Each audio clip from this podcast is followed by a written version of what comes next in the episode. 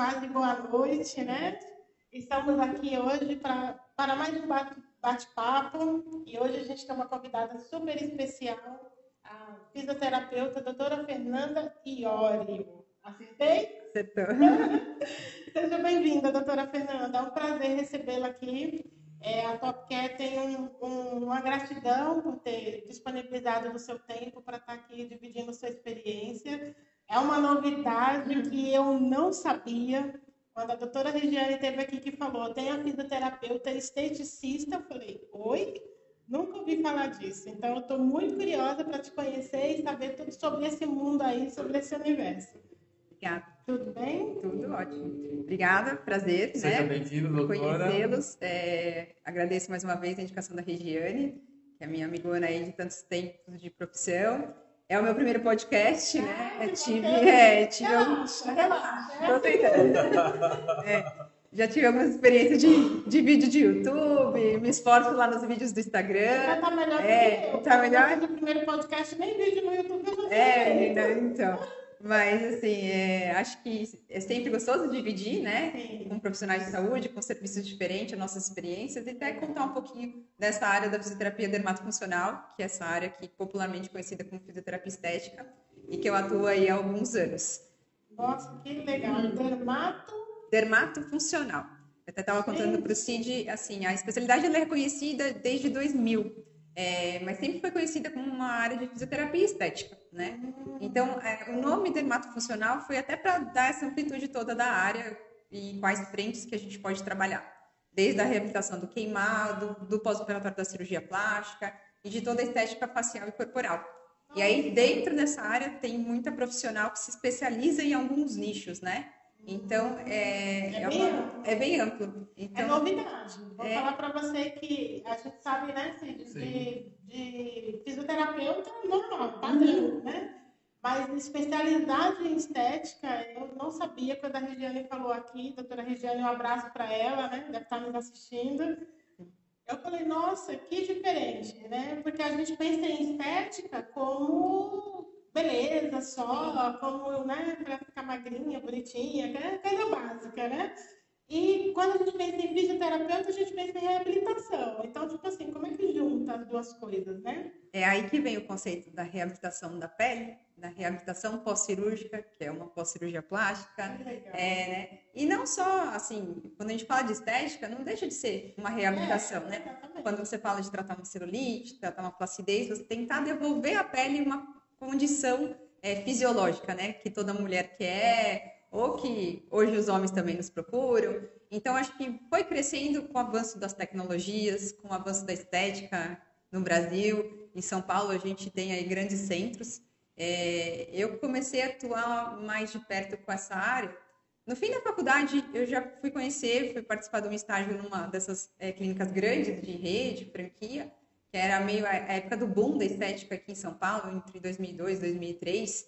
E aí eu falei, menina, olha como tem fisioterapeuta trabalhando. Aí você, aí você começa a ver os equipamentos, aí você começa a ter a relação dos equipamentos com o que a gente aprendia em eletroterapia, da ortopedia. Nossa. E aí você- eu, também não imaginava que na faculdade a gente já tinha a, a matéria básica, que era a fisioterapia dermatofuncional. Então a gente já teve uma grade, era uma carga horária baixa, não era muita coisa. Mas aí a hora que eu comecei a enxergar isso, eu falei, poxa, tem muita coisa legal para fazer. Mas é, é engraçado isso, porque a gente acredita que todo mundo já conhece, tá vendo? E vocês me contaram que não. Não. Nós, É. como da área da saúde, a gente não, não tem esse conhecimento todo. Imagina quem não- quem está de fora, né? É, eu tinha o conhecimento da, da enfermeira, né? Estomoterapeuta, enfermeira dermato, mas. oi. É, tia- Oi, Rê, tudo bem? Seja bem-vinda aí ao, ao papo. Pode fazer pergunta, viu? Aquelas, per- aquelas pergunta perguntas, fácil, aquelas Pergunta perguntas bem, bem difíceis, tá bom? Regiane, não sei quem está mais nervosa. Se era você ou eu, viu? Estamos tentando relaxar. Doutora Fernanda, conta um pouquinho da sua história. É, você é de São Paulo. É, vamos, vamos devagar. Ah, Respira. Você é de São Paulo, é casada, tem filhos. é, Hoje, hoje é, tem muitos profissionais que nem você, e é, fisioterapeuta é, dermato que fala, né? É. Tem muitos. Como é que funciona? É, eu sou natural de São Paulo, fiz 40 anos, aquela idade estranha das mulheres, né? É, sou casada há 11 anos com o Rafael, tenho a Luísa, de 7 anos.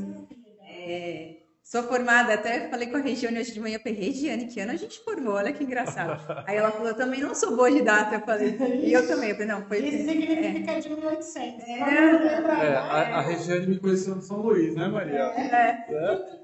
Então, eu formei no final de 2003, né? Fui fazer a fisioterapia porque sempre gostei das áreas de biológicas, de saúde. Fiquei na dúvida entre a fisioterapia e a enfermagem, mas também acho que foi aquela- aquele auge da fisioterapia, de falar de reabilitação. Mas você trabalhava de, de alguma outra Não. Ah, Fiz, fiz bicos em diversas áreas de secretariado e tudo, mas nada voltado à saúde.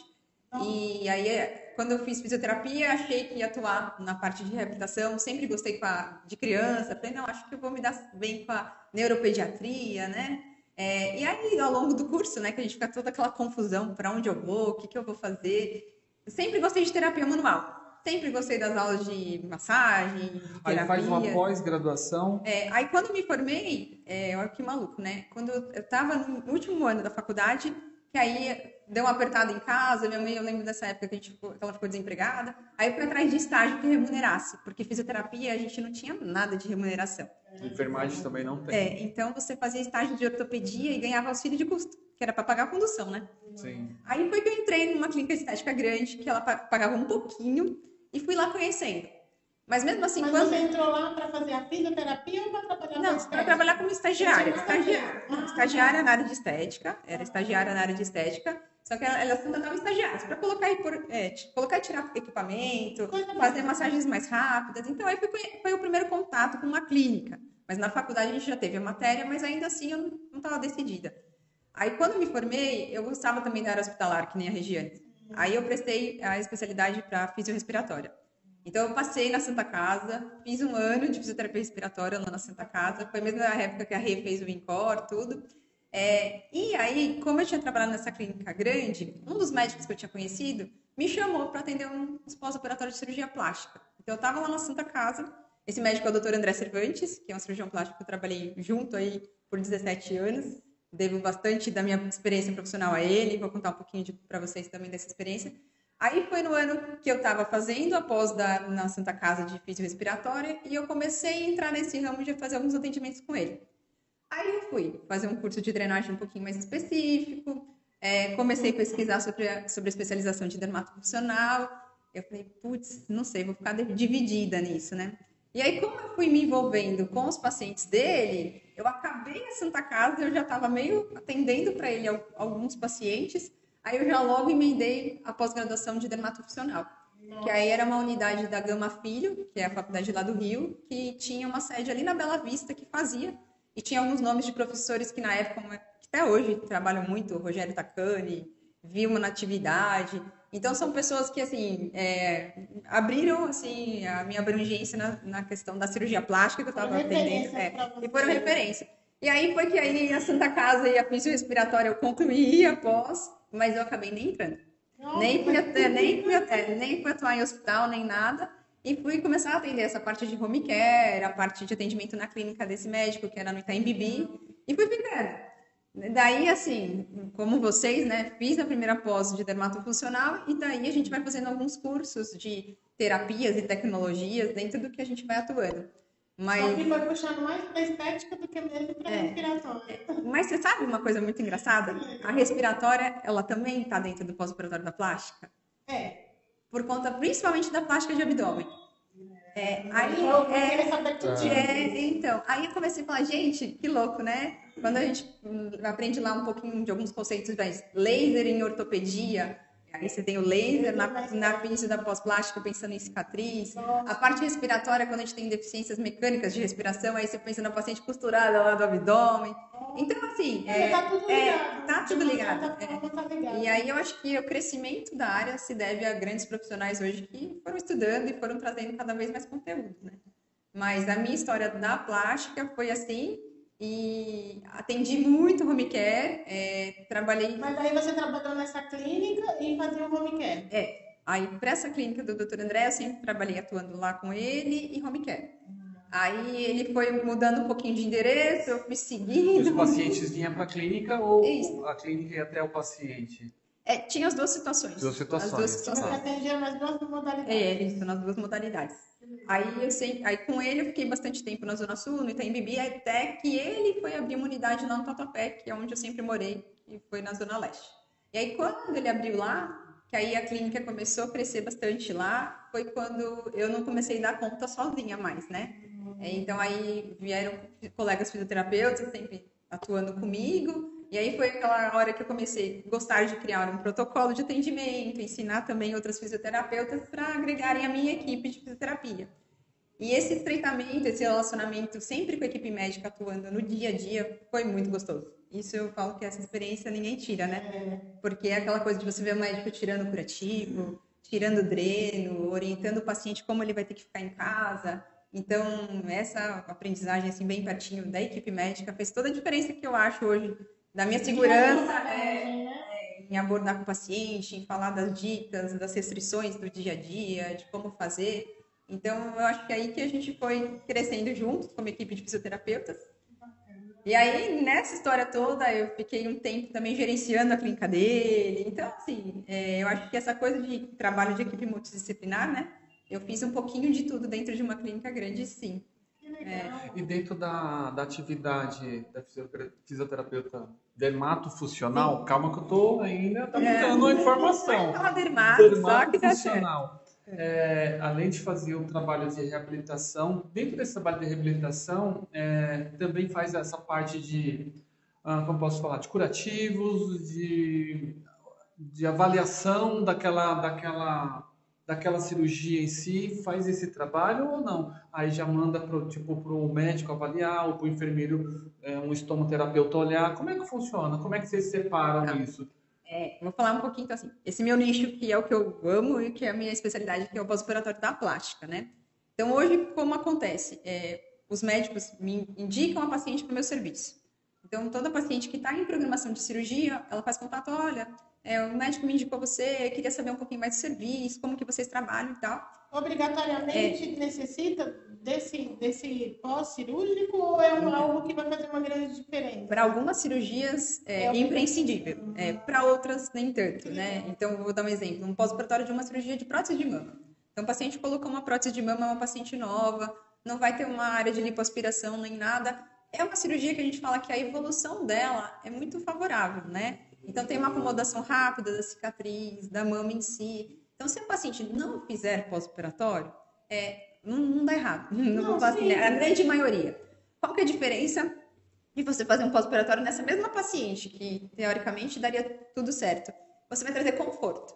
Então, toda vez que você faz uma drenagem, você estimula o sistema circulatório, que você tira todo o inchaço, a descompressão, né, e trabalha com equipamentos que melhoram a qualidade de cicatrização, a chance de dar mais certo é maior e a nossa terapia traz conforto para esse paciente. Agora, quando você pega um paciente, uma lipoaspiração, uma plástica de abdômen, que é a abdominoplastia, é, cirurgias combinadas, mama e abdômen, mama e lipo, esse paciente, ele tem um quadro é, pós-operatório de edema, restrição de movimento, cicatrizes grandes, e na- no nosso entendimento, ele precisa de um pós-operatório, né? Isso com certeza. Dreno, dreno É, também, né? É, então ele precisa de um pós-operatório, porque é uma recuperação É, dolorida, a gente tem uma amiga que está lenta. passando por esse processo agora, Ah, é? recente. Ela fez mama e abdômen e assim, tá bem sofrido. Ela, a gente fez uma visita para ela e ela falou, nossa, é, é bem, é- quase não se mexe, é um negócio bem complicado, né? Então. Meu Deus. E, e, assim, e normalmente a paciente fala assim, não imaginava que seria assim, É. né? Então, quando o, paci- quando o médico me direciona a paciente, a paciente faz o primeiro contato, aí eu apresento o serviço, então na clínica que a gente tem lá no Tatuapé, se a paciente está perto, ela pode ir até lá, né? É, ou então a gente oferece as fisioterapeutas que atendem a domicílio.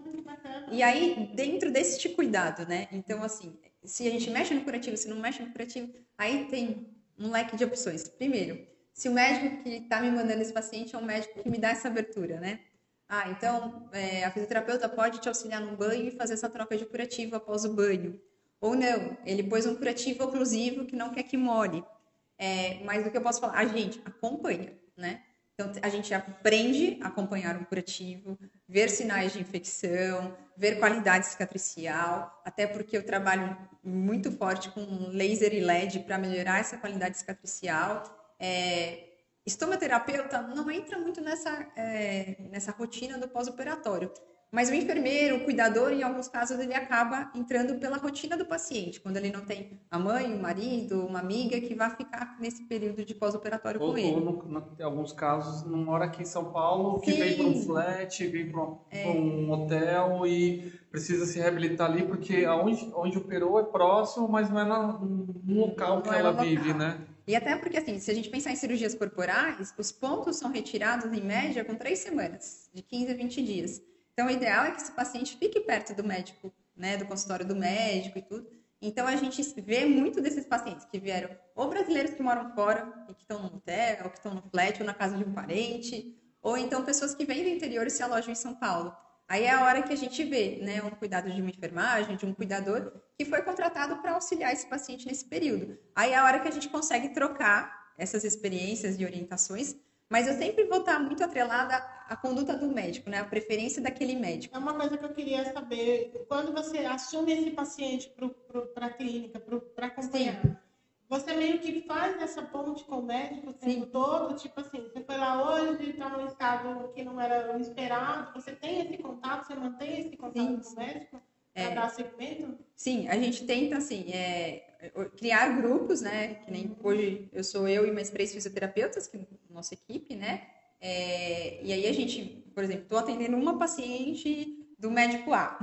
Eu tento sempre me apresentar por isso pelo WhatsApp, né? Peço sempre para o paciente, posso me apresentar ao seu médico, criar um canal de comunicação. E aí a gente vai entendendo as condutas do médico e vai também se posicionando como fisioterapeuta. Olha, doutor, eu estou fazendo essa terapia, combinei com aquela. É, ou a paciente hoje está com uma, né, uma queda de pressão recorrente, percebi que ela está um pouco mais inchada, aí a gente posta foto e manda para ele. Tem alguns médicos que fazem é, esse, é, esse contato via secretárias, né? Às vezes tem médico que já tem uma equipe formada que dá essa assistência para quem está atendendo. E, e, eu acho extremamente importante, porque apesar da gente hoje ser um, treinada, né, para ver sinais de que alguma coisa não está evoluindo bem e trazer essa segurança para o paciente, é, quando essa comunicação se estreita, a chance de dar coisas erradas é bem menor. É o que a gente faz hoje em dia é. no nosso atendimento domiciliar. A gente tem a possibilidade, né? Conversou com as filhas que passaram por aqui, né? Quando a gente tem a possibilidade do, do nosso serviço de cuidador ficar atrelado ao serviço da fisioterapia, no sentido de discutir, de poder conversar, de poder dizer, olha, o paciente hoje ficou assim, ficou assado. O cuidado é outro, é muito diferenciado. Né? Quando a gente tem essa oportunidade de atrelar os conhecimentos e as especialidades, é muito bacana, isso é, é muito bom. Essa visão de trabalho deveria ser de todos os profissionais. É. Infelizmente, Infelizmente, não é assim. É. E o que eu costumo dizer, né? A paciente da estética, que é da plástica, Hoje eu atendo algumas pacientes que têm cirurgia, que vêm de cirurgias reparadoras, mas a grande maioria são cirurgias estéticas. Então a paciente foi lá atrás de uma melhora, né? É, que tenha um pouquinho de questões funcionais. Então quando a gente fala de uma cirurgia de pálpebra, às vezes ela já perdeu um pouquinho do campo de visão, já tem uma deficiência mesmo no dia a dia dela que ela associa a uma melhora estética, né? A mama, né? A gente acha que sempre operar a mama é uma questão estética. Não. Tem muita paciente que tem assimetria, tem formatos de mamas que não são compatíveis, que não colocam biquíni. Então, não é só uma cirurgia estética. Mas a gente percebe que esse paciente, ele sempre tem é, uma, como eu posso falar, uma carência muito forte, uma expectativa para dar certo, é.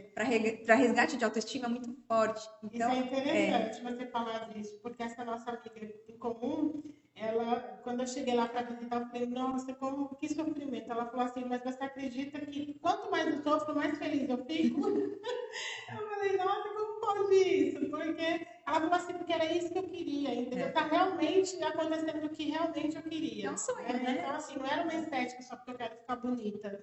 Né? Era uma estética porque ela estava sentindo desconforto quando se olhava no espelho não era feliz, o calor incomodou, tudo era motivo. É, então, a gente tem que parar de ver essas coisas, ah, fez uma cirurgia de estética só por luxo. Não, é por necessidade mesmo. Tem muita estética que é feita porque eu não estou bem assim, né? Sim. né? E, e, psicologicamente, se você não está bem com você mesmo, você não evolui em nada, né? E é. nada anda, nada, né?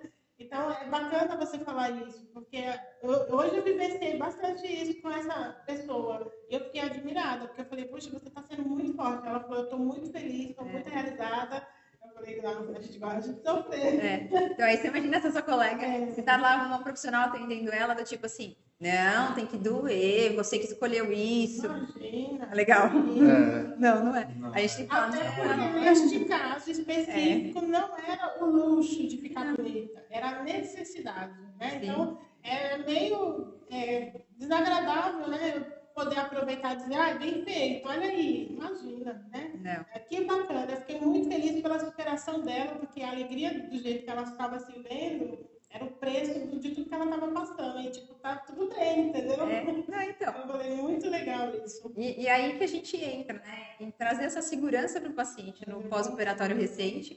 Então, quando o médico autoriza, a gente já atua com dois dias de pós-cirúrgico. Então, com 48 a 72 horas, a gente já vai na casa do paciente, fazer uma primeira troca de cinta, avaliar curativos, fazer uma primeira terapia que envolve. No caso, ela foi ainda com dreno para casa. Então, aí a gente consegue também atender. É, mas não, não contraindica de você fazer uma drenagem, que é uma massagem é, terapêutica para a finalidade do pós-operatório da plástica, entrar com equipamentos que amenizam dor, que melhoram a qualidade cicatricial, ver a questão de uso de meia, se ela está deambulando, é, como que está a movimentação dela, né? Porque aí a mama restringe o movimento do braço.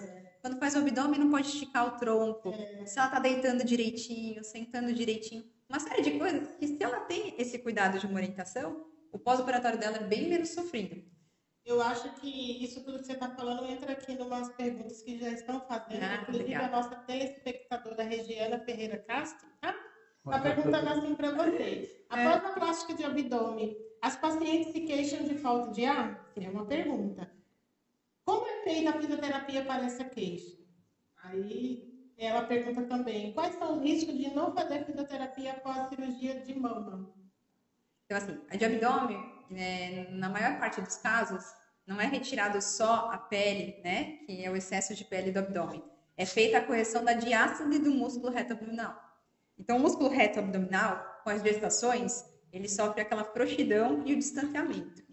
É, então uma, é uma assim, é uma sequela mecânica. Então, todo mundo que foi mamãe, se for lá fazer um ultrassom de abdômen, vai ver que tem uma certa diástase do músculo. Então, uma, por quê? Pelo é, estirar. Pele, né? Então, o que acontece? Com o estiramento do abdômen e essa frouxidão do músculo, o nosso diafragma ele começa a é, trabalhar de uma forma mais é, frouxa, né? Então, a gente tem um apoio ali do músculo bem menor. Quando o médico vai lá cirurgicamente, aproxima as duas bandas do músculo, fecha com um grande ponto de fixação e depois retira o excesso de pele, é, ele fechou o músculo que estava todo frouxinho e o próprio diafragma tem uma conformidade anatômica diferente. Então, o que, que é normal o paciente do pós, da, pós da, do abdômen? Sair meio respirando curtinho. Então, ela começa a respirar curtinho. Aí ela já tem um incômodo da intubação cirúrgica. Aí ela faz aquele padrão de respiração mais apical, né? Mais curtinho.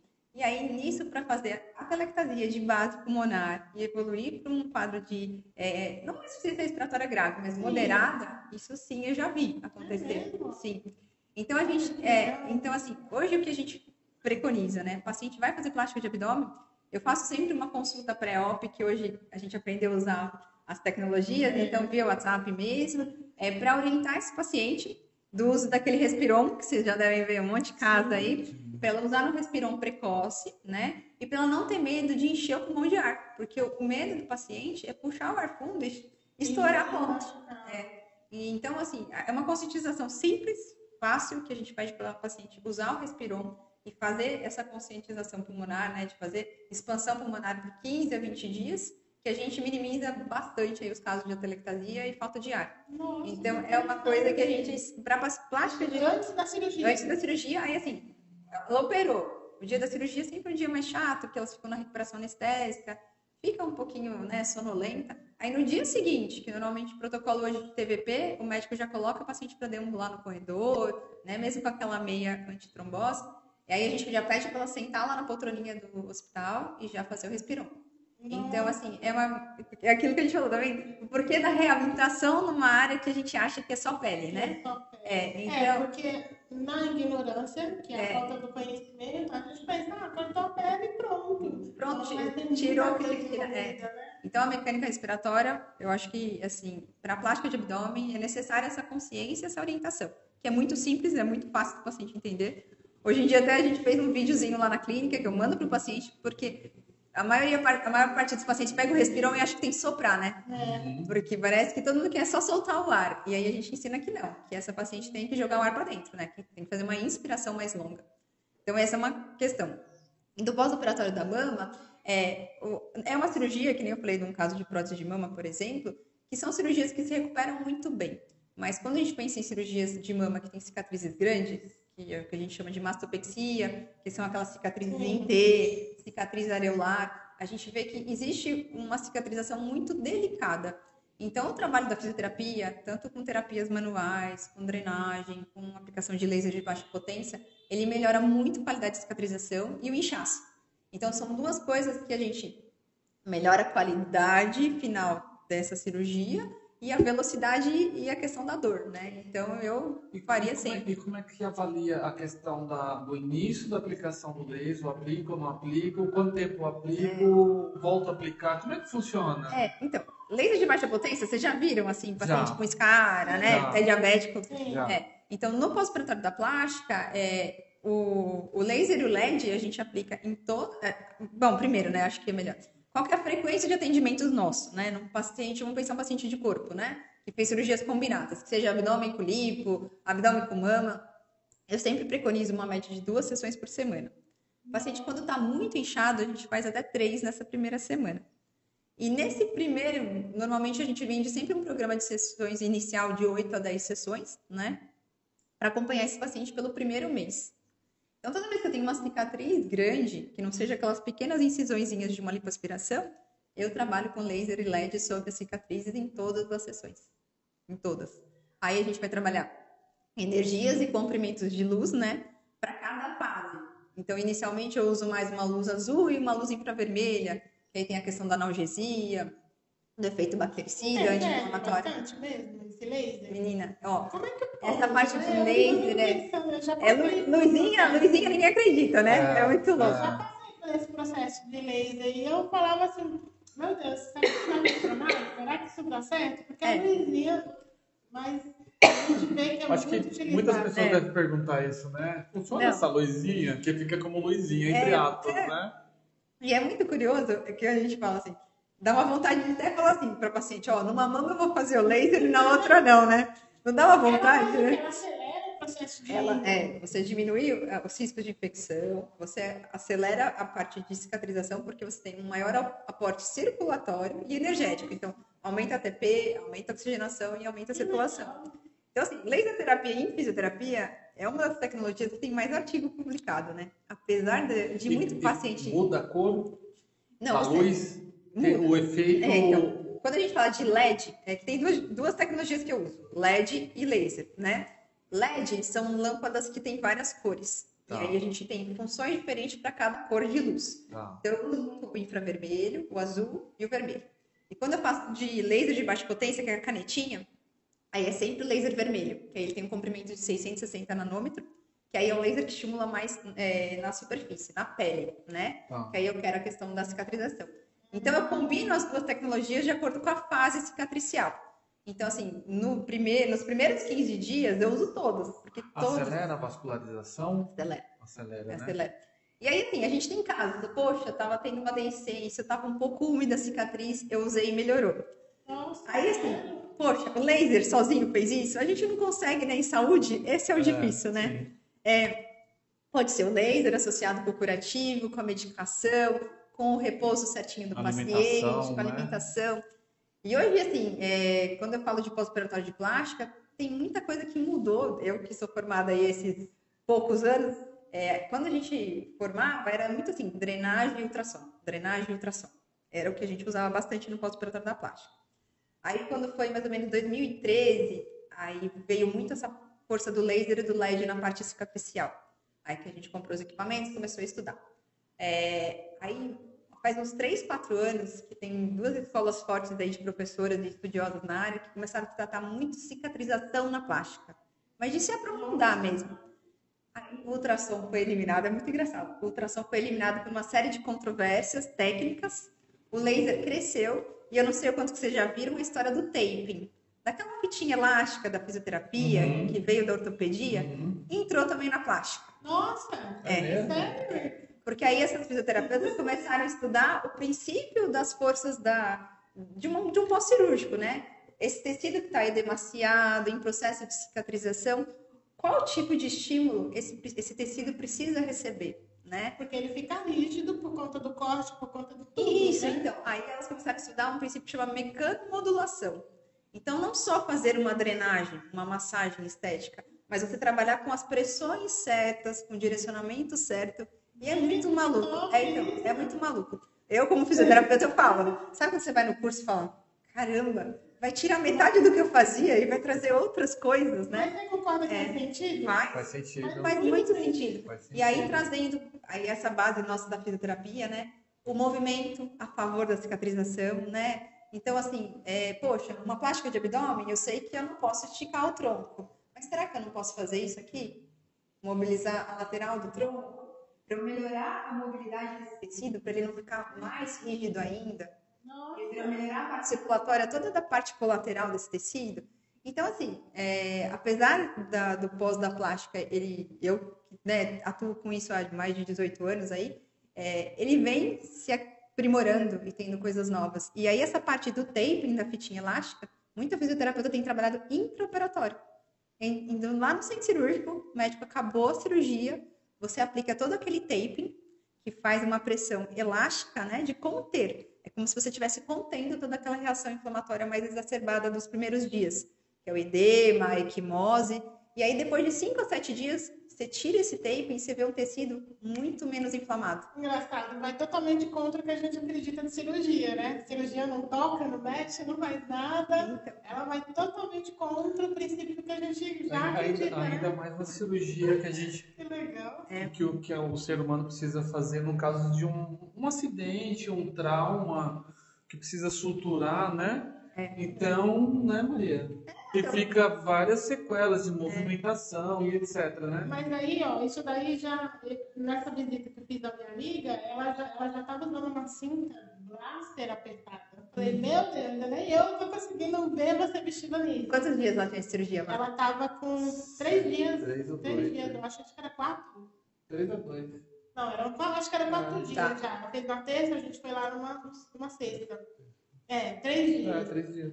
Super apertada. E aí eu falei, nossa, como pode? Depois da cirurgia botar algo tão apertado, né? Mas aí agora a gente entende. Então, mas é, é um tão apertado que também tem um risco, É, é, né? por causa da. Porque aí você comprimir demais uma área que tem na, sobre a cicatriz, você também pode ter isquemia, né? Então a compressão é isso, é, ela é- pode ser um pouquinho mais intensa em áreas de lipoaspiração e de descolamento, mas áreas cicatriciais elas sempre são as áreas nobres, né? Que a gente tem que ter uma compressão muito leve. Então, o que hoje a gente também é, orienta, nesses primeiros dias, a compressão ela pode ser boa nas costas e tal, mas sobre as cicatrizes, ela tem que ser, a cinta, uma sustentação. Hum, Entendi. Então, ela é uma compressão que ela realmente só sustente. Porque senão eu tenho uma cicatriz muito recente, que se eu comprimir demais, eu também tenho um problema, né? Então, assim, todas essas técnicas, né, a gente fala, pô, o taping, quando você xeretar na internet depois, você vê, o pessoal monta uma cinta de taping em centro cirúrgico e coloca mais a cinta por cima, né? Mas as cicatrizes sempre são as áreas mais nobres para um cirurgião e para o pós-operatório, né? Então, a compressão sobre as cicatrizes nunca vai existir. Ela vai sempre existir na periferia dela, né? É, então, assim, o cuidado com a cicatriz ainda eu acho que é o ponto mais delicado de toda e qualquer cirurgia. Porque abrir um pontinho, inflamar um pontinho, para essa paciente que tem essa expectativa de ficar tudo lindo, tudo bem, ou que tem que estar contado, poxa, eu só tenho 15 dias de férias, né? por É, aí. mini- então, é um problemão. Nesse caminho. É um problemão. Mas, assim, no geral, eu posso falar que o pós-operatório da plástica, ele ainda está em evolução. E aí você vai ver, vai nesse mercado, os médicos que abraçam toda essa novidade e essa inovação nas terapias e nas nossas condutas, e os médicos que não e que seguem sem esse cuidado também.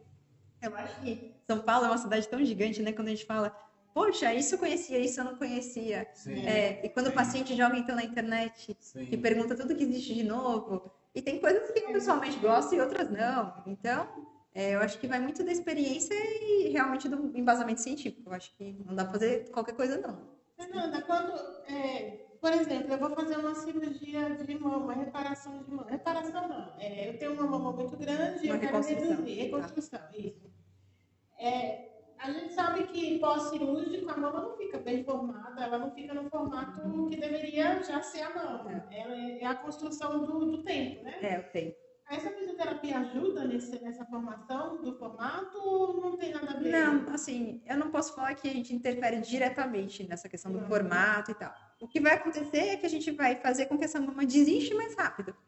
Então, Como é que depois da cirurgia eu, eu tenho que esperar esse tempo para que essa mama ganhe formato? Como Sim. que funciona isso? É. Tipo, imagina que é um, é um tecido que foi operado e que ele tem um processo de acomodação.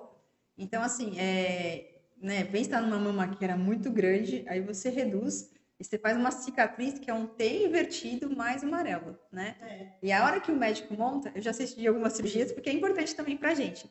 A hora que ele monta, ele monta aquilo lá, tudo vai no, no padrão e no formato e fixação que vai ficar. Só que depois você tem o quê? Você tem uma reação inflamatória do processo de trauma cirúrgico gigantesca. Então, a paciente, ela vai ter edema, ela vai ter quimose, ela vai ter toda uma mudança daquela mama a hora que o médico montou e falou, nossa, ficou perfeita. Que é do processo da cicatrização, né? Então, a gente até fala assim, a paciente fica naquela ansiedade, poxa, mas essa começou a desinchar mais do que essa. Essa tá mais alta do que essa, ainda tem isso. E aí a gente Porque trabalha É um processo do corpo, né? Gente- Aí você falou, olha, é um tecido em cicatrização, né? Então, mesmo quando a gente fratura, né? Você fez lá a, a cicatriz. Quanto que muda aquele aspecto de uma cicatriz ortopédica em seis meses, em um ano? É a mesma coisa para uma mama, né? É que a, expectativa da paciente da estética é que em um mês ela tem uma mama, uma mama nova para pôr o biquíni, né? Não é? Não é. E não é. E fora isso, tem todos os cuidados com essa cicatriz que o médico vai falar. Qual pomadinha usar, é, o que, que você deve fazer para essa cicatriz ficar mais fininha, a coloração e ficando melhor. Então, na grande maioria, a gente pede para uma paciente da plástica evitar o sol por três meses. Então, só depois desse período ir para o sol mesmo. Mas esse tempo de, de 15 dias é o suficiente para uma recuperação de uma cirurgia dessa, de mama, por exemplo? Para quê? Para voltar a trabalhar? poder andar, movimentar. Então, em, em média, para uma cirurgia de mama, a gente pede três semanas, 21 dias. Porque aí é, que é o prazo de tirar os pontinhos e essa mama, assim, está cicatrizada, fechada, em condições boas para paciente elevar o braço aqui até a altura do ombro e fazer as Isso atividades correndo tudo bem, né? Correndo No tudo processo bem, de é. reabilitação, né? correndo tudo bem. Agora eu já tive, né, paciente, poxa, paciente é enfermeira e muda paciente de decúbito no leito. Aí ela volta a trabalhar com algumas restrições. Porque a questão da carga, né, tipo, a gente até fala, ah, erguer um filho no colo, é, tudo isso, a grande maioria dos médicos pede aí uma restrição de dois a três meses. Entendi. Então, assim, a Então paciente... depende muito da área da pessoa. É, né? o que a gente fala assim, ó, são três semanas de restrição do dia a dia, né? É, depois que você volta a trabalhar, se for coisas que você não tem carga nenhuma, que hoje, né, tem empregos diversos, mas se for uma coisa mais de escritório, ou atividades, ah, sou professora, Ainda mais. faço uma aula, tudo, dá, dá para voltar. E Mesmo assim, que seja abdômen também? mesmo que seja abdômen. Se tudo correr bem, é, se tudo correr bem, é, se tudo correr bem, a gente fala que com três semanas a paciente volta para a atividade dela.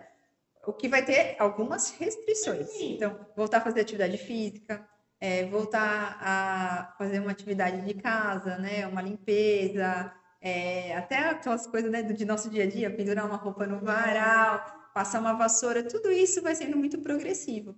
Mas, assim, em média, a paciente fica passada três semanas. A paciente que tem um tempinho maior, um mês, eu falo que é o período de ouro, né? Você conseguir realmente ficar um mês com uma recuperação cirúrgica, ela volta a trabalhar com mais segurança. Mas volta a trabalhar com cinta, com sutiã. Então, ainda tem um cuidado e acompanhamento com o médico dela. Hoje, em média, os cirurgiões, eles acompanham as pacientes por até seis meses de uma cirurgia, né? Os setores vão ficando mais espaçados, mas é importante, né? Porque não é só operar, né? E quando, quando vocês entram para auxiliar pós-cirurgia, qual o tempo que vocês ficam acompanhando? Em média, um mês. Em Um média, um mês, mês. aí é. dá alta para ela. É, é assim, também depende dos portes da cirurgia, Tá. mas varia entre um mês e um mês e meio, né? Tá. Porque vai ter a paciente que vai inchar mais, vai ter a paciente... Vocês já pegaram o caso ao contrário, que fez, mas não teve acompanhamento e chegou para vocês Sim, de um depois. jeito É, tiveram que correr para tentar É. melhorar. Um caso clássico, lipoaspiração, é uma cirurgia que tem muita agressão, né? Quando Sim. a cânula vai lá e, e lipoaspira o conteúdo de gordura, tem muito inchaço, tem muito edema, e evolui muito porque a gente chama de irregularidade de pele, que são os nódulos, as fibroses. É, o paciente fala, poxa, eu fiz uma lipo, mas tem aqui uma placa de fibrose que não, não sai de mim. Então, às vezes, chega esses casos, né? É, que não sai de mim. Nossa, eu ponho a roupa, me estico aqui, eu vejo lá um, um nódulozinho.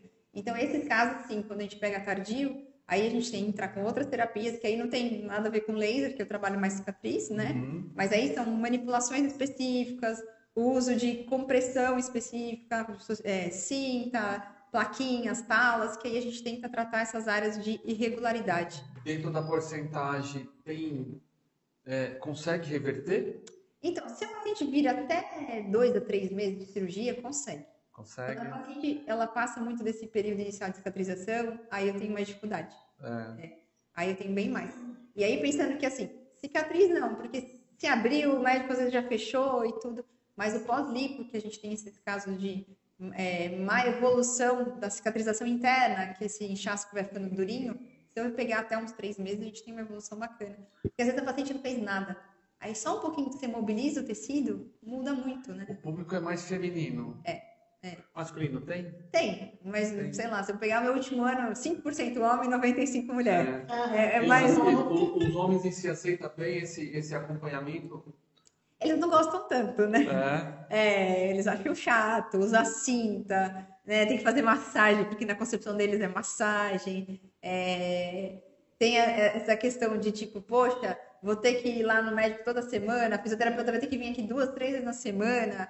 Então, eu acho que essa organização para o homem é, é mais chata, assim, porque a a gente ainda, eu acho que na formação da mulher, o hábito de ir num salão, de receber uma massagem, de ter um cuidado, é mais natural, né? Para o homem é mais difícil. Não que hoje mudou muito, né?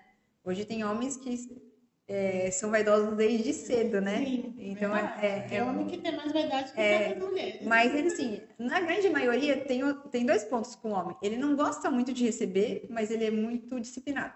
Então, se você falar que tem que fazer 10 sessões, 8 sessões, ele vai fazer bonitinho, né? Né, Então, Cid? é, é, se ele não, ele não entra nessa estatística, Não, ele é, Não. Mandar ele fazer 50, ele vai fazer 50 e pouco. é, Se você mandar ele fazer 50, 25 é garantido. é, tá vendo? É isso mesmo. Aí. Então a gente percebe isso nos perfis, né? Mas o homem hoje aparece sim, e eu acho que a vaidade tá- tem crescido, mas ainda a maioria é mulher. Não tem jeito. Que legal. E, É. e fora essa parte da, da, da pós-operatória, eu vi você conversando com a Maria, que faz massagem, como é que funciona? Então, na clínica eu tenho, né, a gente poderia falar que a gente tem quatro frentes, né? O pós-operatório da cirurgia plástica, a depilação a laser, que é uma coisa que eu trabalho também há bastante tempo, a estética facial e a Hoje a corporal. depressão a laser no Brasil é uma realidade, né? É, é um negócio maluco, né? Porque ó, essa época que eu, entrei na estética, que é 2003, 2004, é quando eu tava chegando um primeiro equipamento de depilação a laser, que chama Nossa. Light Shear, e que, que, assim, as clínicas eram poucas que tinham, e era uma fila de mulher que fazia. Eu lembro das clínicas, assim, que só médico até. Naquela época, só um médico operava a máquina, né?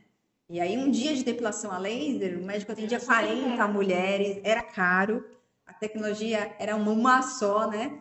E hoje não, né? Então, assim, hoje a gente tem uma série de tecnologias. É, o médico realmente saiu desse espaço porque a fisioterapeuta, a biomédico, até algumas técnicas treinadas para isso, sob supervisão de alguém de saúde, pode executar a depilação Eu tenho laser. curiosidade sobre essa laser aí. Eu, eu, eu quero saber um pouquinho mais. Mas antes da gente dar Ah, seguimento, tá. quero agradecer algumas pessoas que estão firme e forte aqui com a gente. É. Ai, Quem bacana. saiu desde o começo. Eva. Né? Tem a Patrícia, que está sempre com a gente aqui, todos, todos os podcasts. Tem a Beijo, Joyce, Patrícia. é. Temos a Regiane, né? É, Érica Rossi, não sei se você conhece. Aqui desde o comecinho também. Fábio Suzuki também está Amigo. presente. Tem bastante gente aqui é, participando aqui com a gente. E a gente quer agradecer. E pedir para que vocês aí se inscrevam no nosso canal, né? Para você receber nossos próximos podcasts, que sempre tem novidades, sempre tem coisa bacana. E aí, vamos lá. Eu, particularmente, eu recebi o. Porque assim, tem algumas clínicas que fazem alguns pacotes, tipo, você que faz, você pode indicar uma outra pessoa, ganha até uma, duas, sei lá, né? E eu fiquei com medo, de fato. Eu falei assim, nossa, como será esse negócio a lei? Como é que funciona? Na verdade, eu nem fui lá tirar a minha dúvida, tirar o meu medo. Eu simplesmente não fui, né? Mas aproveitando a especialista aqui no momento, como é que funciona essa depilação a laser? Como é que é o mecanismo dela de ação do nosso organismo? Como é que ela tira ali o pelo e tipo mantém? Porque eu tenho pessoas que, a minha manicure, por exemplo, ela só faz a laser, ela falou que nunca mais na vida ela quer fazer de outra forma. Porque realmente foi a melhor coisa que ela fez, principalmente nas partes íntimas, que Sim. é onde demora, que, não, que cresce muito, né? Ela falou, super indico para qualquer pessoa. E aí eu fiquei pensando, é interessante. Mas agora que você está aqui, eu é. aproveito e tiro é. essa dúvida, né? É. O laser da depilação, quando a gente fala laser, né? Tem tanta máquina laser e não são todas iguais, né? Quando as pessoas falam assim, poxa, tudo é luz. Não. Cada luz tem um comprimento de onda e uma célula que tem afinidade por essa luz, né? Que a gente fala de cromóforo, né? Então, quando eu estou falando de é, laser para cicatrização, é uma coisa, laser para depilação é outra. Laser que o médico faz para rejuvenescimento é outra. Então, a célula-alvo de cada laser é uma, o efeito e a estimulação também são específicos de cada máquina. Então, normalmente, a, a máquina de depilação a laser só serve para depilação a laser. Por quê? Porque ele vai ter uma luz, então hoje eu trabalho com laser que chama um laser de diodo. As tecnologias que eu trabalho são, é, a plataforma chama Soprano, tá? E aí, esse laser, a afinidade da luz é pelo pigmento. Então, ele vai atrás da melanina do pelo, né? Então, ele vai lá, aquece a raiz desse pelinho, né? Então, a melanina que está lá na raiz do pelo, e ele vai queimando, né? A gente fala que é fototermólise seletiva. Então, eu faço ali um aquecimento seletivo do pelo, daquele bulbo do pelo, e vou queimando. Só que o, o pelo, quando a gente fala assim, pô, se eu raspar aqui o meu braço, todos os meus pelinhos vão crescer na mesma velocidade? Não. Então, assim, eu sempre tenho é, velocidades diferentes de crescimento do pelo, para qualquer área. Tem as áreas que crescem mais rápido, né? Uma axila, uma virilha, é diferente o crescimento de um braço, da coxa, e a qualidade de pelo também são diferentes.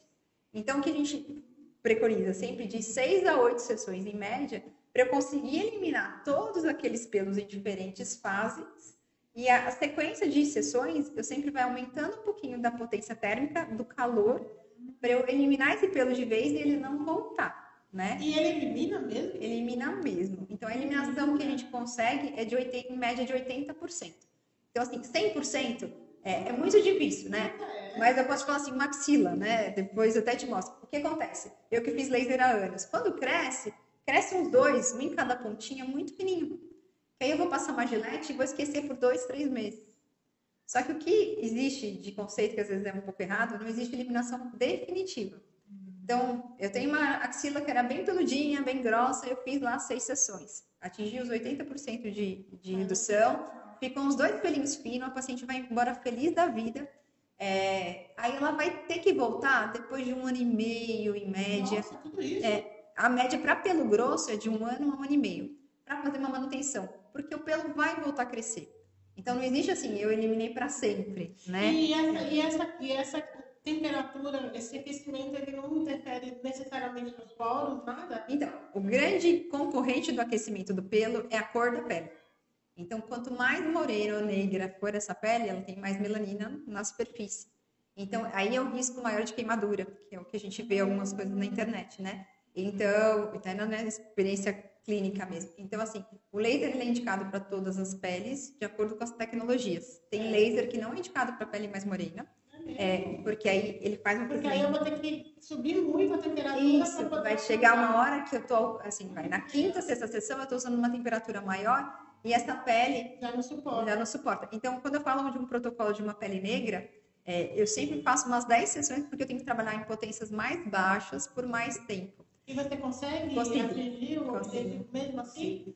E, menina, eu posso falar assim, um dos efeitos que é o primeiro que é eliminado, foliculite, que é aquela coisa das bolinhas. Então eu tenho é... na barba. Então, nossa, é uma delícia, assim, o resultado. Assim, é, a primeira sessão já elimina isso. Nossa! É, já elimina a foliculite. Agora, o enfraquecimento da barba ele vai acontecendo ao longo das sessões. A desvantagem da barba é que é um crescimento muito rápido, né? É, super. Então, a manutenção da barba, fala para o paciente, você vai fazer as 8, 10 sessões, porque a barba, é, ainda mais se é uma pele mais morena, a gente não consegue eliminar em 6.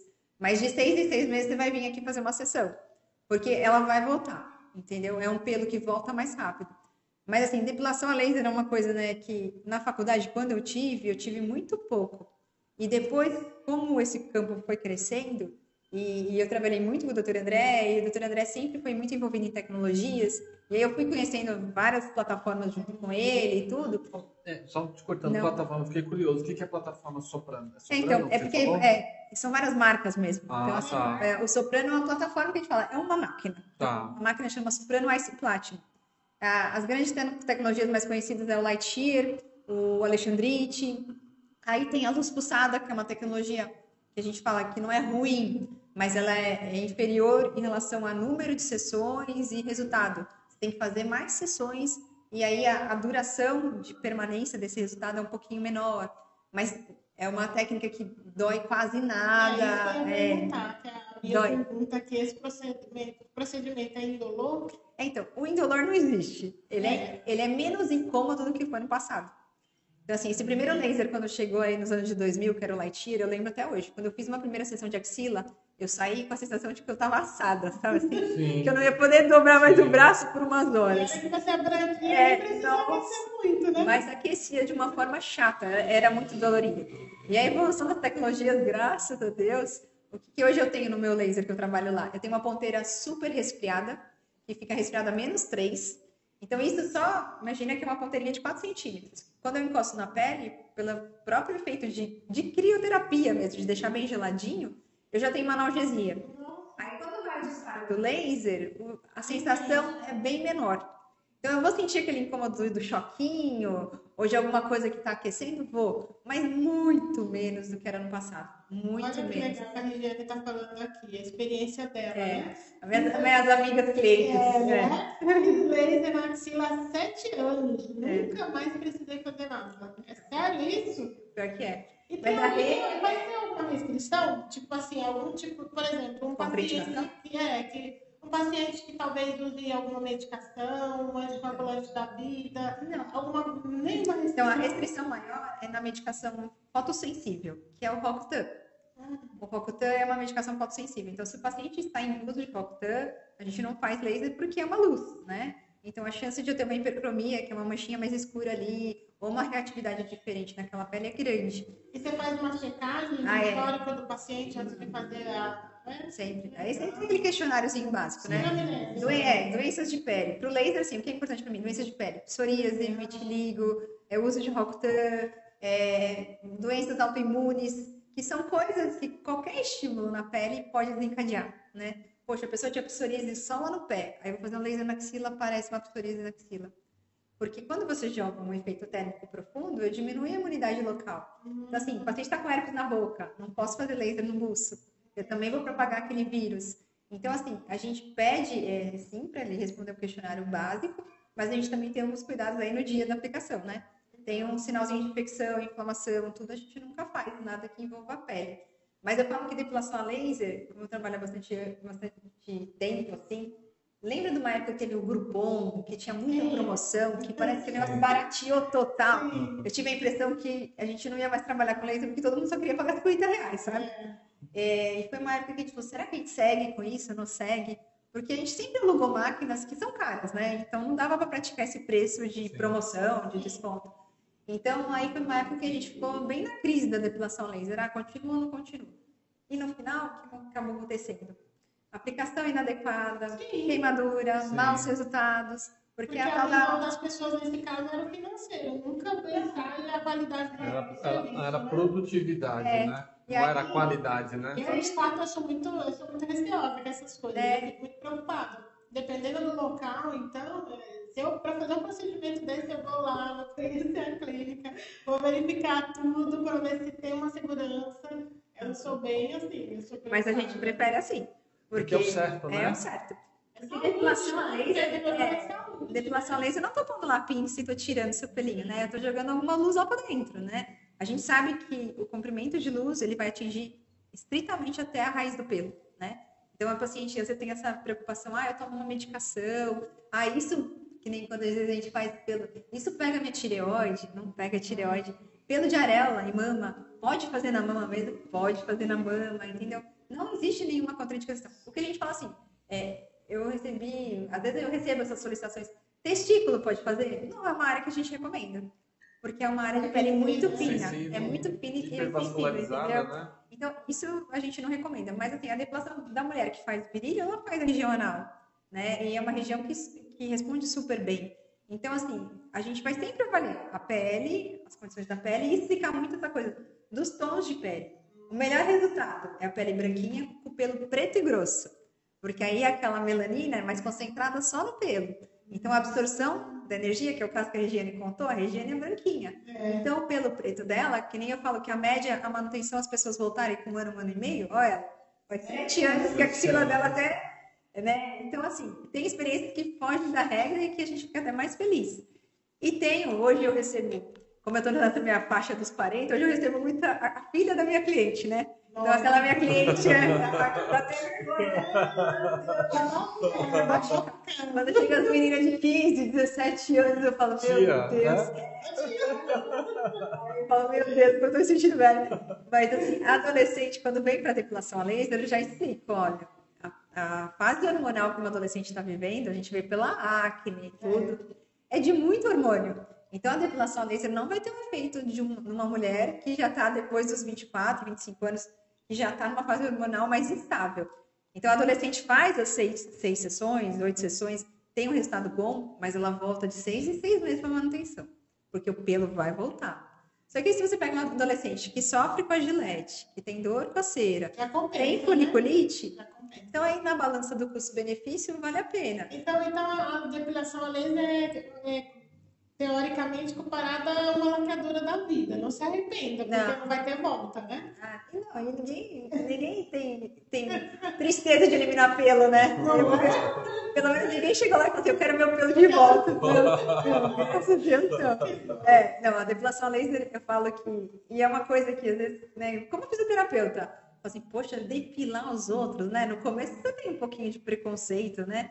Mas quando você conhece a tecnologia e você gosta do resultado, você fala, gente, é libertador para uma mulher. Você pôr uma regata e não lembrar que tem pelo. É você, alguém te convidar para ir para a praia no final de semana e você não fala, pronta, estou pronta, né? Não tem que ir na depiladora. Então, acho que a depilação a laser ela me encanta pelo resultado que ela trouxe para mim. E aí eu quero oferecer para minha cliente, para minha irmã, para minha prima, para minha amiga. E eu acho que é isso que acaba acontecendo. E lá na clínica é, sou eu e a Tamira, que é a grande, minha grande parceira, outra fisioterapeuta também que trabalha há anos com depilação e que também é outra peludinha que adora falar de depilação, então a gente gosta bastante de vender e oferecer esse tratamento.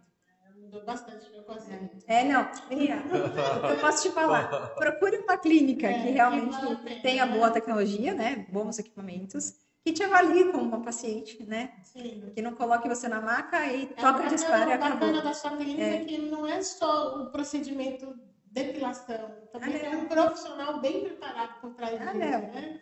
Isso é muito bacana. A gente acredita nisso, né? Eu falo assim, é, ser fisioterapeuta e trabalhar com estética é ter, trazer um diferencial para a estética que eu faço. É, não, é, fisioterapeuta, você conhece toda a fisiologia então... humana. Não tem como você ver um, um, procedimento, fazer um procedimento tão errado sem dizer, ah, eu não conhecia isso. Não, o fisioterapeuta está mais que preparado, né? Sim. É muito legal.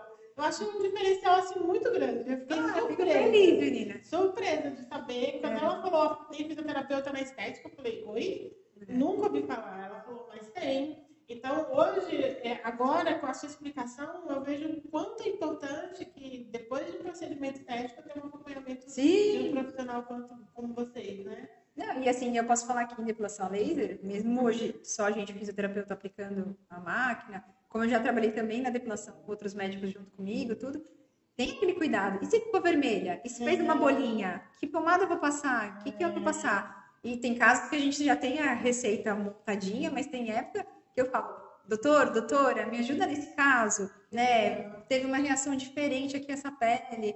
E os casos que também, como estou dentro de qualquer tecnologia, não surtiam o efeito que a gente esperava. Você fala, poxa, a pessoa não tem variação hormonal, não tem problema nenhum de pele e o resultado não foi tão bom, a redução foi menor. Toda tecnologia tem um viés, né? Sim. Tem um viés. mas graças a Deus são casos que a gente conta nos dedos, né? Então, eu, eu acho que como eu, eu cresci vendo, vendo muita tecnologia, o que eu falo de depilação a laser, faça, porque não tem arrependimento, mas procure uma boa tecnologia e uma clínica que te entregue um, um bom tratamento. Porque também é muito ruim, você vai fazer seis sessões, imagina você chega numa clínica, na primeira sessão é uma pessoa que te atende, na segunda é outra, na terceira é outra, né? Até porque quando você vai fazer, É. principalmente região íntima, é uma coisa muito íntima, né? É, também é isso, Você né? fica aquele desconforto de estar diante de outra pessoa, tipo, né? Você Então, e aí você fala assim, poxa, eu quero ser atendida com uma pessoa que me siga. E é muito louco porque a gente, na depilação laser, eu fico com o paciente às vezes nove meses, né? Se você pensar bem, e passa assim. E o Ah, paciente acaba a axila, vai para a virilha, e acaba a virilha e faz a perna, e fala, meu, eu fiquei tão feliz que eu quero fazer todas as Tem áreas. homem que faz? Tem. Esse é um público que ele invadiu bastante a depilação a laser. É, porque o menino, o rapaz jovem, hoje não gosta de pelo, né? Não é? É, Né? A nossa geração não se É, incomoda. a minha geração é bem tranquila, né? Então, mas é, pega os meninos de 20 anos. É. Os meninos de 20 anos hoje não querem pelo. É muito Você engraçado. tem público grande? Então, não é tão grande quanto a mulher aí, mas aparece. Os filhos das minhas pacientes, os primos, os amigos, os irmãos, aparecem sim. E aí, para fazer uma área de costas, peitoral, abdômen. Perna é mais difícil, né? Até a gente não recomenda porque o volume de pelo numa perna de um homem é muito grande. Mas assim, tórax e costas, para quem tem muito e se incomoda esteticamente, vale Sim. muito a pena. Sim. Muito, muito a pena. Então, doutora Fernanda, só recapitulando. Pós-Páscoa, é... É, laser que a. Ma- a Ma- Maria te segurou muito, a Maria te segurou. É, Passa pra próxima, não. Você tem que Tem? tem? aqui, ó. Então vai lá. Eu, eu já percebi uma diferença entre máquinas. Umas funcionam mais rápido e outras mais devagar, sendo mais localizadas. Qual é a diferença? é a tecnologia, né? Então, assim, hoje eu trabalho com soprano, que eu tenho dois métodos de aplicação. Então, quando eu tenho um o pelo bem volumoso e grosso, eu faço uma aplicação em varredura, que ele faz um pulso contínuo e eu vou aquecimento, aqueci- aquecendo, que a gente fala para atingir um aquecimento volumétrico. É. Então, eu aqueço toda aquela área na potência que eu programei. É, aí, no- na evolução das sessões, quando aquele pelo começa a ficar mais falhadinho e fino, é, esse método de aplicação já não é mais tão eficaz. Aí eu tenho que fazer o tiro a tiro. Né? Então, eu falo por essa minha plataforma. Disponho dessas duas formas de aplicação e dois modos de pulso. Porque o soprano ele tem uma combinação é, de comprimento de onda diferente dentro da própria máquina. Agora, tem um equipamento, que nem eu já trabalhei lá com o Lightyear. Ele só fazia tiro a tiro. É, tem- é, então, assim, vai depender da plataforma que ela trabalha e como que isso é feito. Não tem melhor ou pior, tem um protocolo para cada plataforma, né? Não tem como falar é, se é bom ou se é ruim. Agora sim, Cid. Agora a gente É. passa para a próxima, que é a drenagem. É. Drenagem é muito bacana. Eu É. já fiz. um- Pronto, você já tem uma cliente aqui, tá, dona Não, Laser? não, não, não Pronto. consigo. Eu tô muito longe de você. É, então isso que é difícil. Ah, eu acho que esses profissionais que estão vindo aqui estão mais mexendo comigo do que com o público lá fora. Tem muita coisa legal, é muito bom de saber. É o que eu falei para você. Eu, na minha ignorância, além de não conhecer, também buscar para saber. E olha que interessante, não é nada assim fora do, do normal, é uma coisa básica e que traz um benefício É, e maravilhoso. depilação até só para acabar, o que eu acho é isso. Hoje tem muita franquia de depilação. Tem Sim. diversos nomes, né? pacotes, Muitos pacotes. coisa, né? São preços bem competitivos, eu não vou negar. É, mas é para o paciente que muitas vezes ele está atrás só do preço, né? Sim. E não vou falar que a tecnologia é ruim, não. Tem uma série de coisas muito bacanas nessas clínicas. É, mas eu ainda, hoje, como eu acabo atendendo é, dentro de um espaço menor, com uma tecnologia diferente, eu tenho um paciente mais do seu perfil, que tem medo de ir para a franquia, né? Que eu não sei quem vai me atender, que numa sessão vai ser um, outra. E fala assim, não, não, eu quero seguir com a mesma pessoa. Que ela me avalie, que me atende. É muito engraçado. Doutora Fernanda, fa- você faz pacote lá também? Não, eu também faço. Faz, isso é importante, né? Isso é importante. Não, não, não, Ah. Então, Mas assim, eu, eu acho que o modelo do pacote, né, é, a venda é um pouquinho diferente, mas assim. Faz, faz pacote familiar? Faz? Faz aí, pronto. Às vezes eu tenho muito mãe e filha, ou irmãs, aí a gente bola um descontinho pra ficar legal pra, pra dois, Na três. clínica assim. que a gente ia, ia eu e minha filha, no caso, na, na época, né? Aí eu eu pensei, pensei, eu falei. Ah, você ia, não foi, né? Não fui. Ela ficou com medo. Não, tinha entendimento. A, a nossa filha tem um problema, foliculite nas axilas. Então. Então, ela tem que fazer. No caso dela, é saúde, é necessidade. E ela começou a. Tem medo, porque ela tem medo. Me, passa, me os nomes das máquinas que você já xere- xeretou, que eu te dou uma opinião, porque menina, foliculite na axila resolve muito. É. Que bacana, isso é É, interessante. e até contando um caso, que assim, é, eu e minha irmã sempre fomos peludinha, então a gente lá logo fez depilação, antes mesmo de eu fazer sozinha a máquina lá na clínica, com os médicos e tal. E a minha mãe era super medrosa. E hoje a minha mãe trabalha comigo lá na clínica. Aí eu comecei a colocar ela na depilação, ela, por que, que eu não fiz isso antes? e ela conta para os pacientes com uma felicidade, né? É verdade. É, porque assim, tem uma, um adendo. A única coisa ruim da depilação, a gente não elimina pelo branco. Então, quando a mulher começa a ter aqueles pelos brancos no queixo, não tá em áreas íntimas, aquela coisa que a gente fala, ó, eu vou eliminar os pretos, mas os brancos vão ficar. Então, quando a paciente já tá naquela média dos 50 anos, eu falo, faz antes de ficar branco. É, porque a- Porque aquela aí, mesma é, vida que a ela gente consegue né? eliminar. Então, assim, é, e, e se você pegar a faixa etária dos 50, é a hora que já começa a ter aquela queda hormonal Sim. normal. Então, o resultado da depilação é espetacular. É espetacular. E aí, eu atendo minha mãe, minha tia, que chegam lá e falam, menina, como isso daqui é bom. E a gente viveu esses 50 anos sem a depilação a laser, né? É muito bom. É, e essa informação que pelo branco não dá pra fazer é importantíssimo pra quem tá ouvindo, né, Maria? É, não, Porque nem todo mundo tem conhecimento. É, é né? conhecimento, é, né? É a única coisa que não funciona. Ainda os pacientes me perguntam, mas nem vai enfraquecer? Eu falei, não vai enfraquecer. Porque não vai ter ação. Então é aquela história do cromóforo. Então quando a gente não acredita em alguma tecnologia de laser, pô, então o cromóforo do laser é o pigmento. Então o branco não vai absorver, não vai acontecer nada. Então é importante sempre esclarecer e, e tentar fazer o quanto antes. Mas sua menina, por favor, pode levar aqui. Então, como eu já tô caminhando para os 50, acho bom agendar o horário É, logo, né? Também, tá? Vou correr, senão não vai dar tempo. Nossa, legal, bacana. Olha que bacana. E de estética facial e corporal, né, falando assim, é, como as minhas duas frentes fortes são pós-operatório de plástica e depilação laser, tudo que eu faço de estética facial corporal, ela veio meio derivando da minhas, das solicitações das minhas pacientes, né?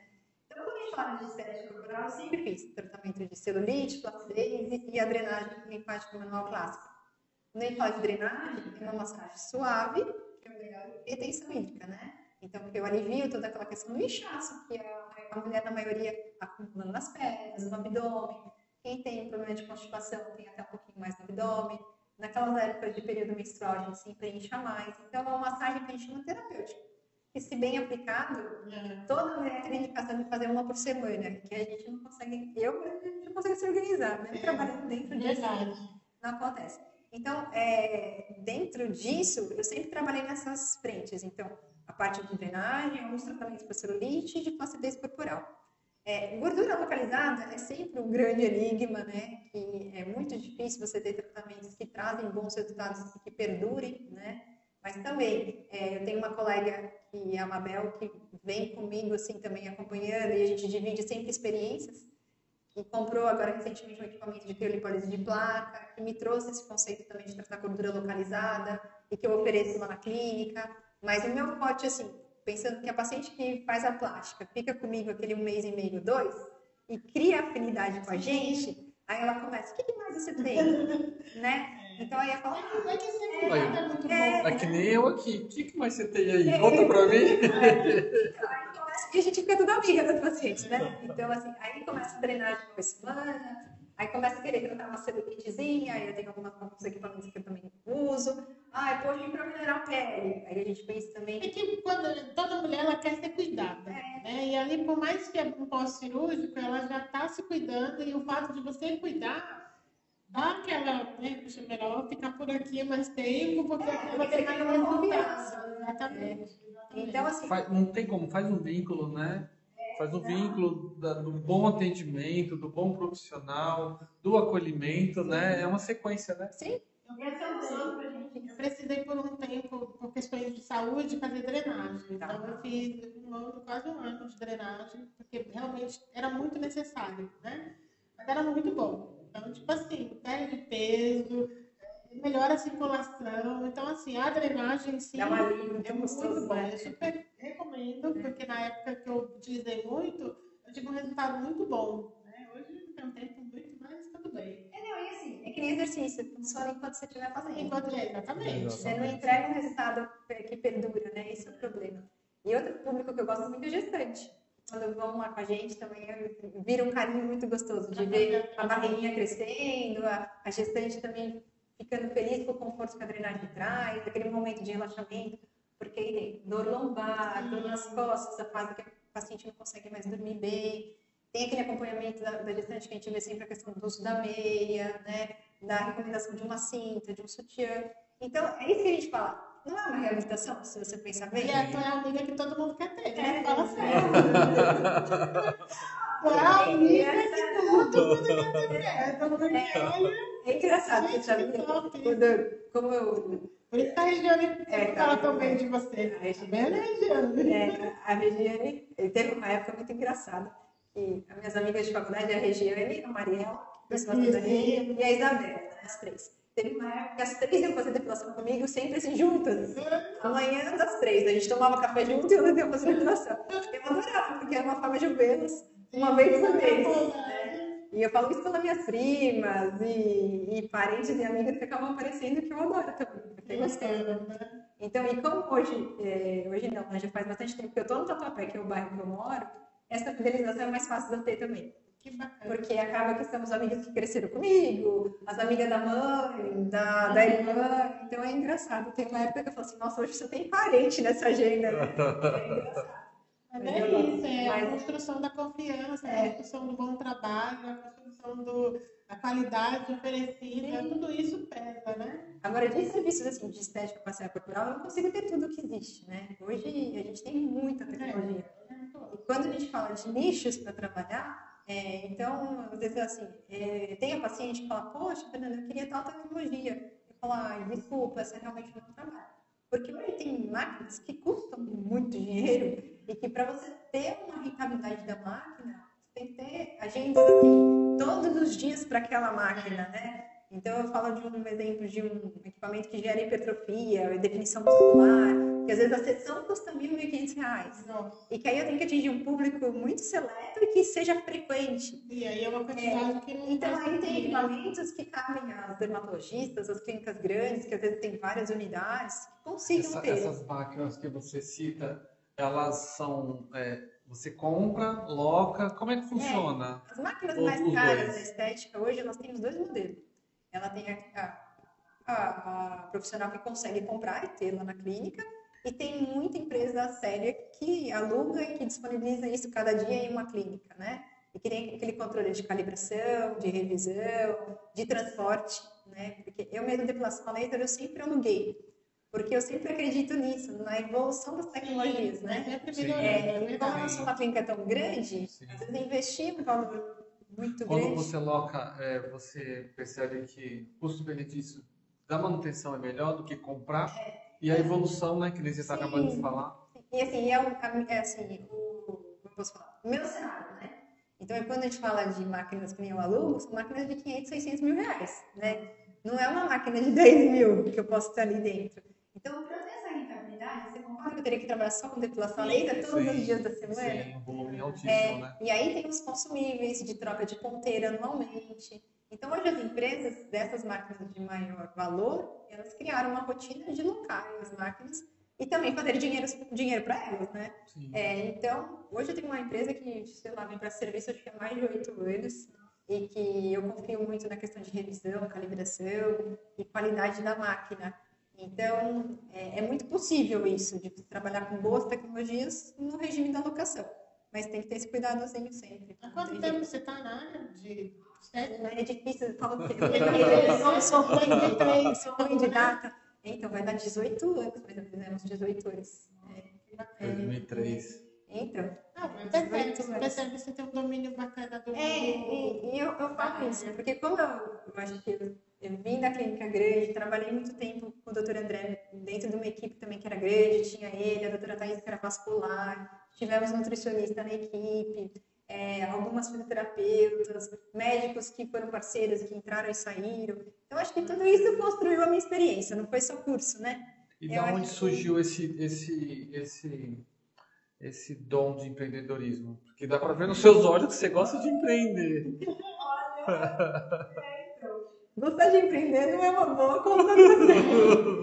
As pessoas só, só vê o lado bom, né? Não sabem como É. os bastidores, né? Então, desses meus 18 anos aí de vivência na estética, eu trabalhei 17 anos lado a lado com esse médico, o Dr. André Depois. Certo. E aí eu sempre fui parceira do negócio dele, então ele tinha a clínica dele e eu tinha o serviço de fisioterapia dentro da clínica dele. Então o aluguel não era meu, a conta grande não era minha, nem nada. Então, como parceira, era uma situação boa e também mais favorável com a questão do empreendedorismo, né? O empreendedorismo sempre foi dele e muitas vezes eu gerenciei a equipe dele, coordenei algumas situações E aprendi e muito, aprendi né? muito, né? É, que foi uma época que eu saí da mão na massa e fiquei mais coordenando a clínica dele.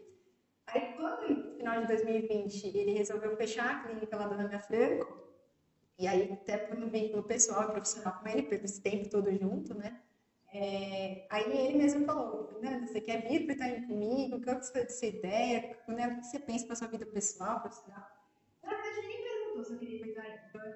Eu, na minha cabeça, quando ele falou que ia ficar em Itaim, eu falei, nossa, não volto para Itaim, Bibi. Porque São Paulo é uma dureza, né? Sim. E, e, assim, eu já estava naquele ritmo de sempre ficar com a filha de manhã e começar a trabalhar perto da hora do almoço, porque a nossa rotina de clínica É. estética ela vai sempre até 8 da noite. Então, assim, na minha concepção, voltar para a Zona Sul, que eu comecei com ele na Zona Sul, rodei muito a Zona Sul, mas eu estava mal acostumada com a Zona Leste do lado da minha casa. Já. Eu falei, nossa, não vai dar certo. E foi uma tristeza, porque fecharam uma clínica de tantos anos, né? Sim. É, aí ele que me deu a ideia. Por que, você não, não pensa numa sala comercial e abrir o seu espaço, junto com as meninas da fisioterapia que já estão com você? Eu juro assim, mas eu nunca pensei em ter um meu negócio sozinha. A oportunidade Ela aparece. assim, doutora André, você tem certeza? Eu falei, Nossa, sabe o que você vê? Os equipamentos que você já tem. As marcas, sabe assim? Sim. As suas clientes que estão assim. Quase tudo na mão. E aí ele falou, na clínica de Itaim ele não ia ter esse serviço mais de fisioterapia e de estética. É um centro médico até, hoje chama Instituto Médico Cetuantes, né? E aí ele me disponibilizou um nome Inova, que é o que ele tinha construído lá no Tatuapé. Ele falou, ó, você fica com o nome da Inova, né? Segue com nossos pacientes da Zona Leste, que fazem estética com você, depilação a laser. Ele foi um verdadeiro empurrão da vida. Ele foi aquele como, tipo, abre aí, Vai, né? Abre aí. aí, né? Aí, eu, gente, aí conversei com as meninas que estavam comigo, né? É, na época, uma delas estava de licença maternidade, que era a Tamira. A Sônia estava afastada e estava voltando. E a Bia, que estava entrando comigo. São as três que são minhas parceiras aí do dia a dia. Aí foi aquele empurrão que fala, vamos no meio da pandemia, vamos ver o que dá, o que não dá. Aí estava sem recepcionista, minha mãe chegou lá para ajudar e foi gerenciando e cuidando da clínica. Hoje já está mais é, É vontade de ser técnica, né? Mas eu, eu falo que assim, ainda hoje, hoje a gente está em abril, faz um ano e dois meses que eu tô sozinha, né? Ainda tô aprendendo muito e batendo muita cabeça ainda. Sim, É, sim, é. sim. Então, assim, o diga. é, seguir sozinha, administrar as contas, os valores, as margens, o dia a dia da clínica, captar novos pacientes, novos parceiros médicos.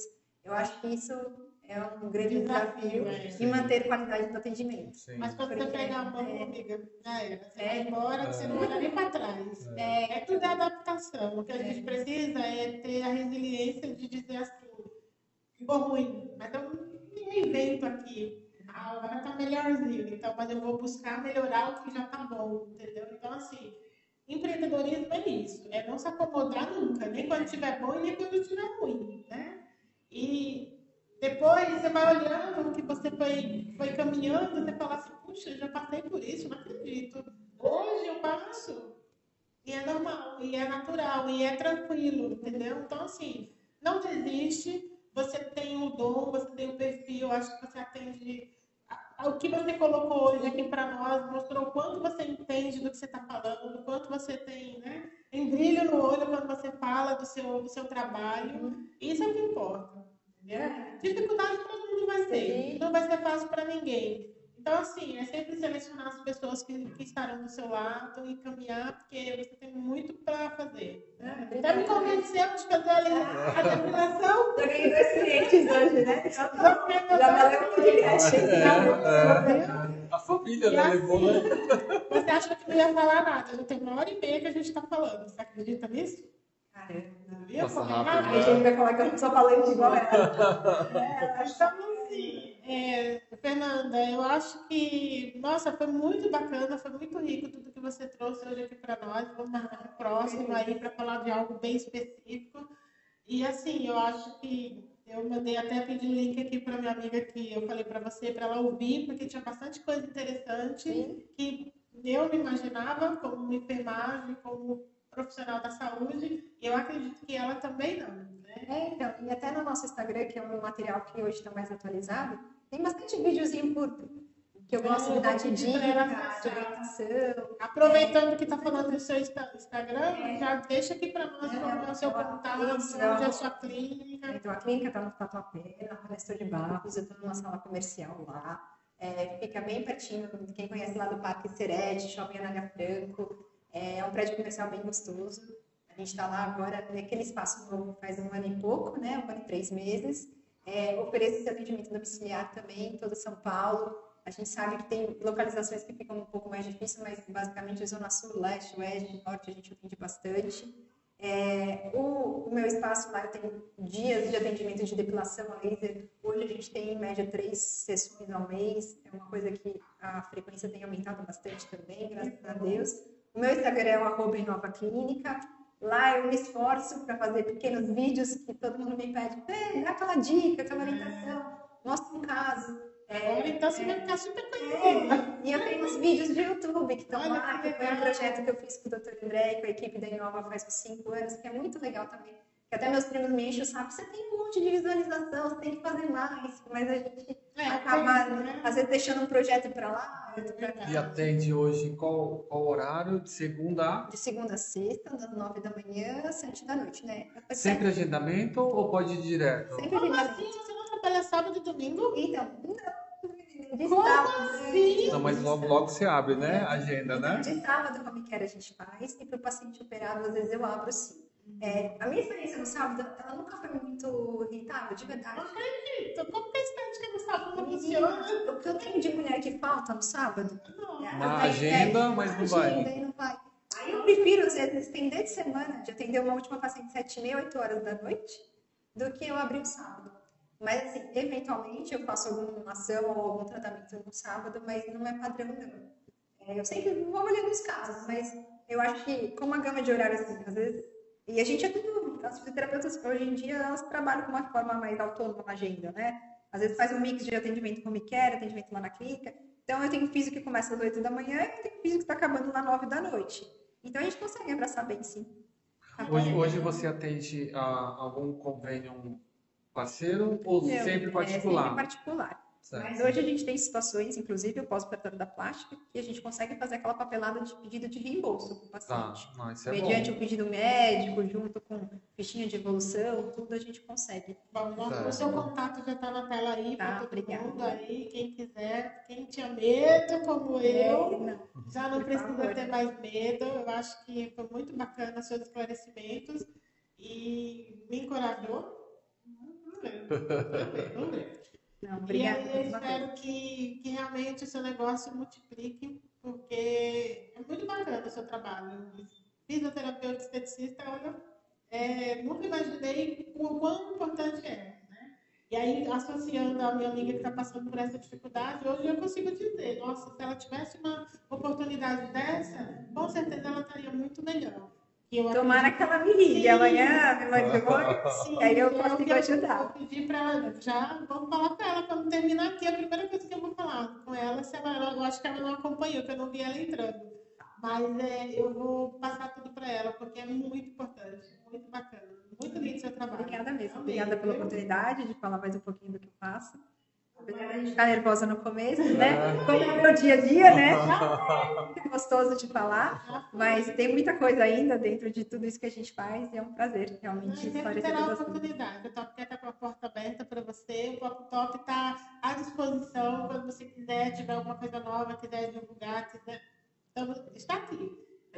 Seja bem-vinda, porque vale a pena. Né? A gente tem conteúdos assim muito rico, muito valioso. Foi um prazer te conhecer e uma super recomendação da Regiane. Valeu a pena. Obrigada. E onde a gente está, Maria? Conta aí.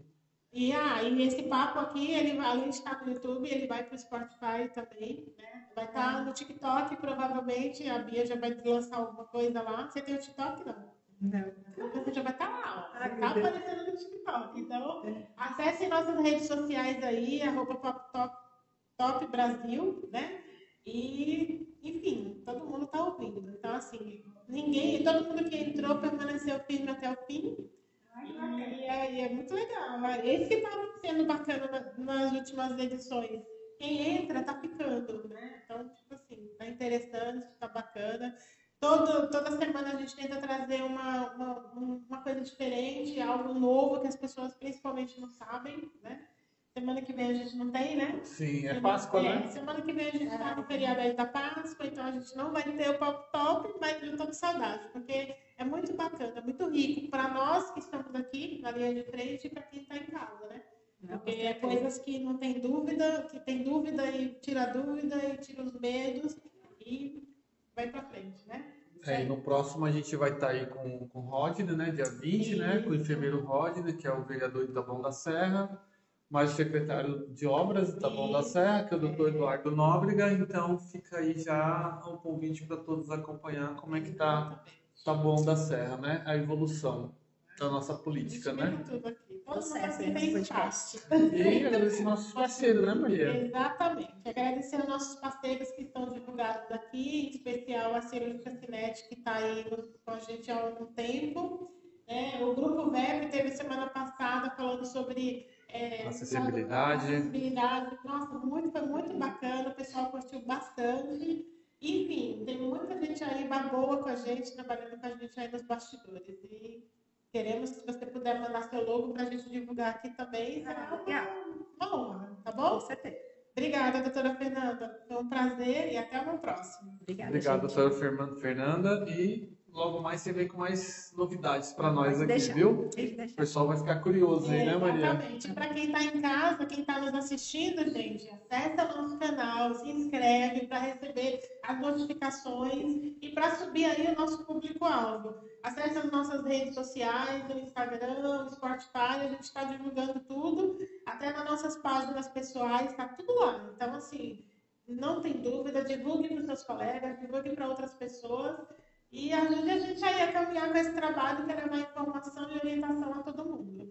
Então, obrigado a todos vocês que participaram, que estiveram presentes do nosso lado, do da doutora Fernanda. Foi um prazer poder dividir com vocês um pouquinho da nossa experiência. E eu só tenho a agradecer a todos vocês. Obrigada e até na próxima semana, Dia 20. dia 20. Exatamente. Dia 20 a gente tem bastante coisa interessante para trazer aí para todo mundo.